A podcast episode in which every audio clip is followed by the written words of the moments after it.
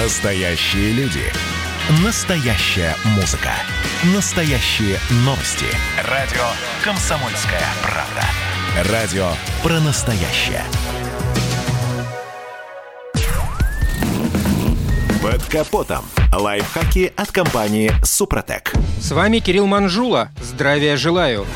Какими бы аккуратными мы не были, как бы педантично не относились к правилам дорожного движения, но от вмятин на кузове автомобиля никто не застрахован. Небольшие столкновения, акты вандализма, упавшие при сильном ветре на автомобиль ветки деревьев, град, список причин вмятин на кузове можно продолжать долго. Никто не будет спорить, что такие дефекты не украшают автомобиль. Любой водитель захочет максимально быстро исправить эту проблему, но тут возникает несколько вопросов. Например, насколько сложно сложно это сделать и когда можно обойтись без покраски. Условно, вмятины можно разделить на три основных вида. Первый – небольшие по размеру без нарушения лакокрасочного покрытия. Ко второму виду относятся повреждения среднего размера, зачастую сложные формы, со сколами и локальными трещинами. И третий вид – самые сложные, глубокие, с обширными сколами, заломами и даже повреждениями кузова. Очевидно, чем значительнее характер повреждения, тем сложнее и дороже ремонт ремонт. А как показывает практика, оценить тяжесть дефекта может только специалист в условиях станции технического обслуживания. Он же и вынесет вердикт, красить или нет.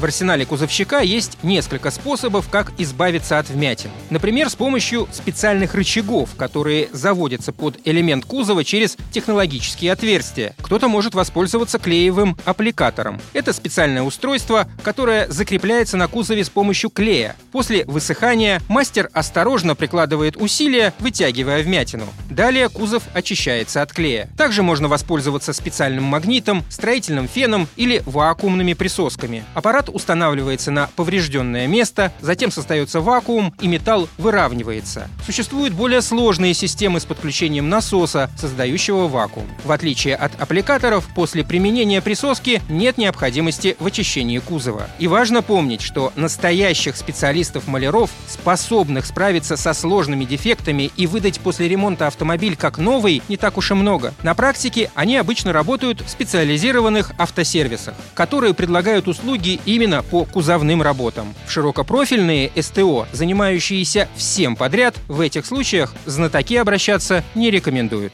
На этом пока все. С вами был Кирилл Манжула. Слушайте рубрику «Под капотом» и программу «Мой автомобиль» в подкастах на нашем сайте и в мобильном приложении радио «Комсомольская правда», а в эфире с понедельника по четверг в 7 утра. И помните, мы не истина в последней инстанции, но направление указываем верное. Спонсор программы ООО «НПТК Супротек». Под капотом. Лайфхаки от компании «Супротек».